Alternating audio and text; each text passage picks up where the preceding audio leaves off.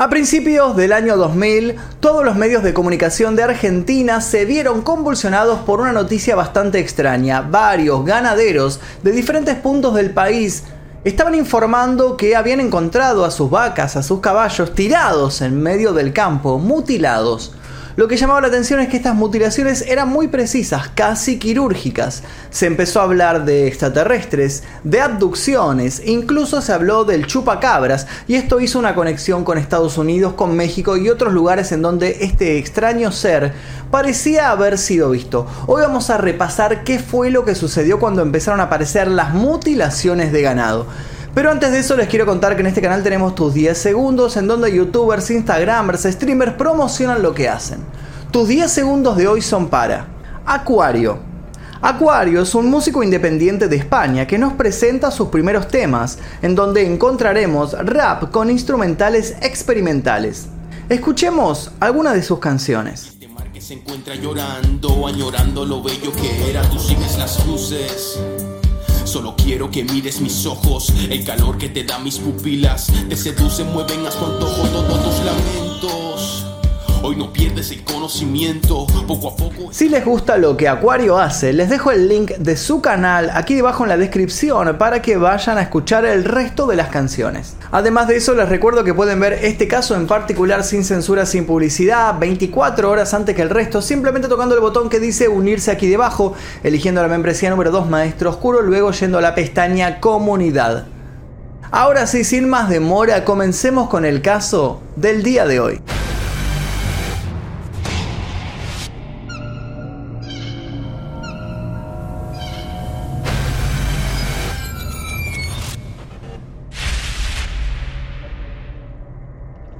21 de julio de 2002, La Troja, Salta, Argentina. Todo comenzó cuando Margarita Maidana se dirigió a la comisaría para hacer una inusual denuncia. Había ocurrido algo desconcertante con sus vacas.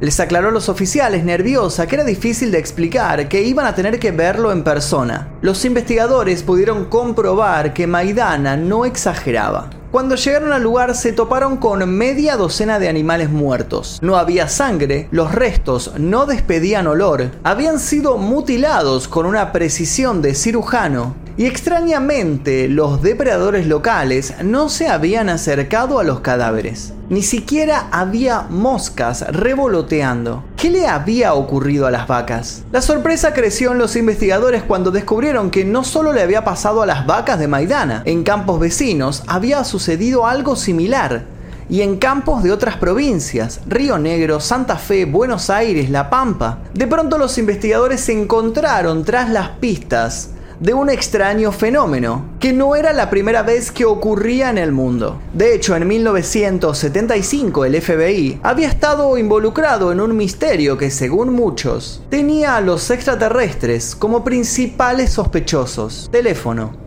para Mulder y Scully. 9 de septiembre de 1967, Colorado, Estados Unidos. Si bien se asocia estos casos a vacas, la realidad es que en el Génesis estuvo involucrada una potranca llamada Lady. Era un animal esbelto, ágil, joven, gozaba de una muy buena salud, era inquieta, bueno, al menos hasta que sus dueños la encontraron con los órganos extirpados, la sangre drenada, extraños cortes por todos lados y la cabeza descarnada. Nada de huellas de un culpable a su alrededor. El informe de la autopsia precisó que se había empleado algo especial para realizar las incisiones. Este fue el primer caso registrado oficialmente, pero rápido se registrarían otros. Al parecer, las mutilaciones habían estado ocurriendo, pero nadie hasta ese momento había realizado una denuncia. En ese sentido, Lady con su muerte salió victoriosa en la carrera de poner una alerta sobre un mal que empezaba a atormentar a quienes se dedicaban a la cría de animales. Los testimonios no tardaron en acumularse. Muchos de ellos coincidían en luces que se veían en los cielos previo a la estrafalaria masacre. Las teorías no se hicieron esperar. ¿Seres de otros planetas acaso estaban experimentando con vacas terrestres? Y más aún, ¿con qué terrorífico fin? Los casos saltaron a las primeras planas de todos los periódicos, revolviendo el estómago de algunos y abriendo el debate público. ¿Qué estaba pasando en los campos? A mediados de los años 70 se informó de ganado mutilado en 15 estados, desde Montana a Dakota del Sur, desde Nuevo México hasta el sur de Texas. El senador demócrata de Colorado, Floyd K. Haskell, contactó con el FBI para pedir ayuda en 1975 debido a la preocupación respecto a las mutilaciones. Los rancheros le hablaban de ojos y orejas mutiladas, de órganos sexuales desaparecidos, de heridas nunca antes vistas, de pérdidas sustanciales de dinero.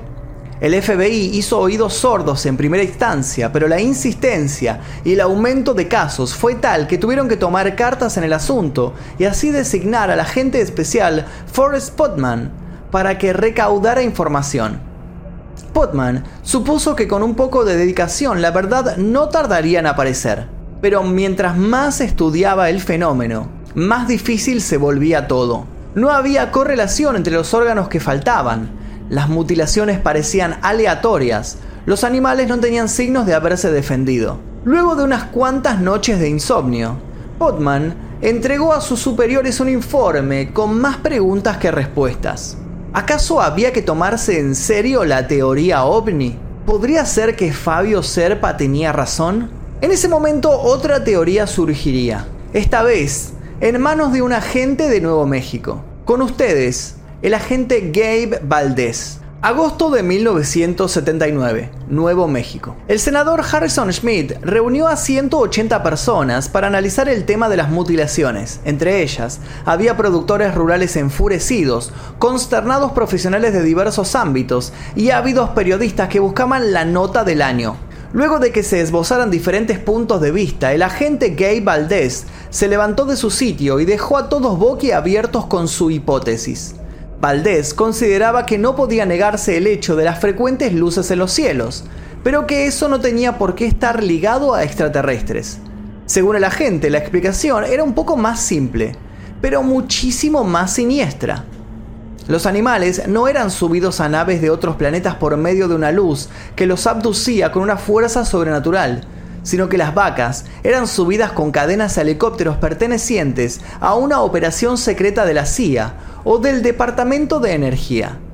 Para Valdés, de un modo u otro, las mutilaciones respondían a experimentos que tenían que ver con pruebas sobre armas biológicas.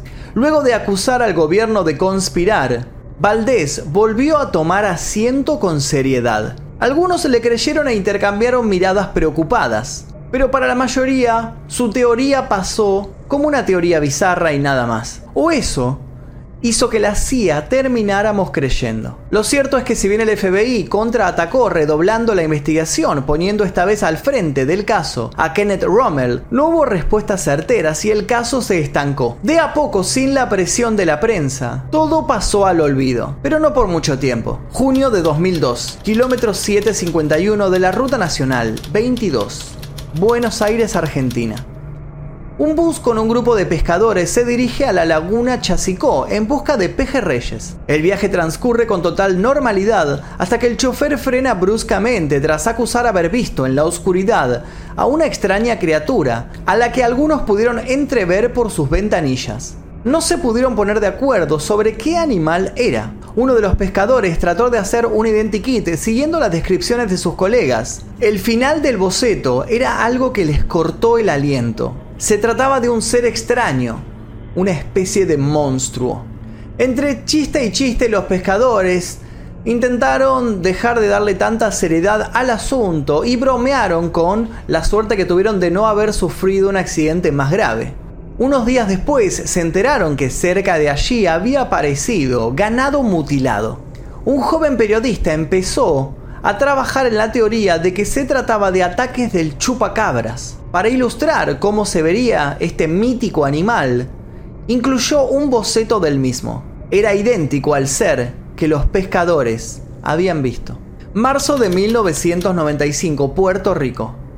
Madeleine Tolentino sería una de las primeras personas en ver al chupacabras. Con voz temblorosa declaró haber visto a la criatura en el pueblo puertorriqueño de Canóbanas, afirmando también que alrededor de 150 animales domésticos habían sido encontrados muertos, muchos de ellos con tres heridas punzantes en el área del pecho, por las que aparentemente había sido succionada toda la sangre del cuerpo.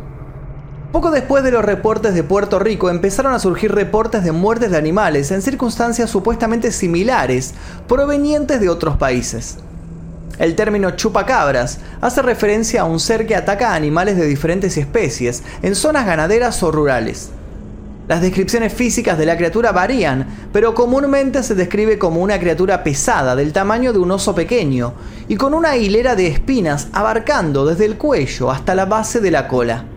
Se ha verificado repetidamente que las criaturas identificadas como chupacabras son en realidad perros u otros animales enfermos de sarna. Biólogos y oficiales de manejo de vida silvestre describen al chupacabras como una leyenda urbana contemporánea. Por su parte, los criptozoólogos, que estudian a especies en teoría extintas, mitológicas o folclóricas, no pierden la fe de cruzarse con alguno. 2002. Toda Argentina seres de otros planetas, conspiraciones, chupacabras, rituales, las mutilaciones no se detenían tal como había pasado antaño en otras partes del mundo y se empezaron a multiplicar por todo el territorio argentino. Los más escépticos empezaron a especular sobre la posibilidad de que todo se tratara de una maniobra de los ganaderos que buscaban ingeniosas formas de deshacerse de alguna de sus reses para así cobrar cuantiosos seguros.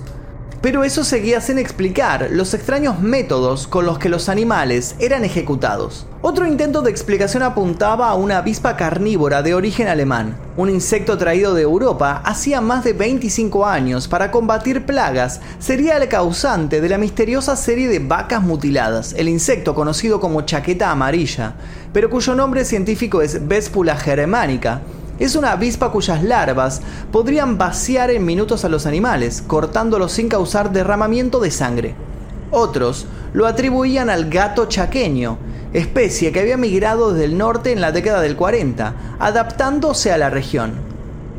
El tema fue furor en los medios durante meses, hasta que se dio con una respuesta avalada por los círculos científicos. Todo era culpa de un roedor. El SENASA, el Servicio Nacional de Sanidad y Calidad Agroalimentaria, en un informe de la Universidad de Tandil apuntó al ratón hocicudo rojizo como el autor de las mutilaciones. Se supone que la población de este roedor creció de modo notable, posiblemente por la combinación de la elevada humedad y las temperaturas benignas registradas en los últimos años, más un cambio en las condiciones de producción de la zona pampeana. Si bien se demostró que estos pequeños animalitos de no más de 16 centímetros logran causar infecciones y presentan especial voracidad por los órganos que casualmente faltan en el ganado mutilado, siempre quedó un hálito de duda sobre esta presurosa resolución. Los fanáticos de los platos voladores no tardaron en dar su veredicto. Ellos dijeron, no lo sé Rick, parece falso. Actualidad. Si bien el auge de las mutilaciones de ganado pareció tener su capítulo final en 2002, lo cierto es que los casos, aunque más esporádicos, nunca se detuvieron. Sin ir más lejos, en octubre de 2009, una pareja que se encontraba de picnic con su pequeño en una localidad de Corrientes dijo ser testigo de una abducción. Una luz bajó del cielo y se llevó una vaca. En 2018, en la localidad de Ojo del Agua, en Santiago del Estero, aparecieron animales mutilados. Veterinarios de la zona no encontraron respuestas esclarecedoras. En 2019 en Oregon, más de una docena de toros aparecieron con la lengua y los testículos extirpados. Al día de la fecha, mucho tiempo después del caso de la potranca Lady, las mutilaciones no son cosa extraña. Si bien en el caso de Lady aparecieron dos adolescentes que terminaron confesando que habían disparado al animal y luego lo terminaron destripando para ocultar las pruebas, en el resto de los casos nunca hubo detenidos ni imputados. Mientras tanto, todas las vacas del mundo tiemblan pensando cuándo será la próxima oleada de asesinatos. El caso sigue abierto y la verdad está ahí fuera. Y hasta aquí el caso del ganado mutilado. Tocamos ahí un poquito el tema del chupacabras y el tema de, del ratón hocicudo y otras teorías que se hablaron en el momento. Recuerdo que fue bastante polémico este caso. Incluso el diario Clarín sacó un comunicado diciendo que le parecía todo una payasada y que no iban a sacar notas al respecto. Bueno, fue muy interesante. Si nunca escucharon del caso, lo acaban de escuchar. Espero verlos en el próximo video, les recomiendo un par para que sigan haciendo maratón. Mi nombre es Magnus Mephisto, hasta el próximo caso. Adiós.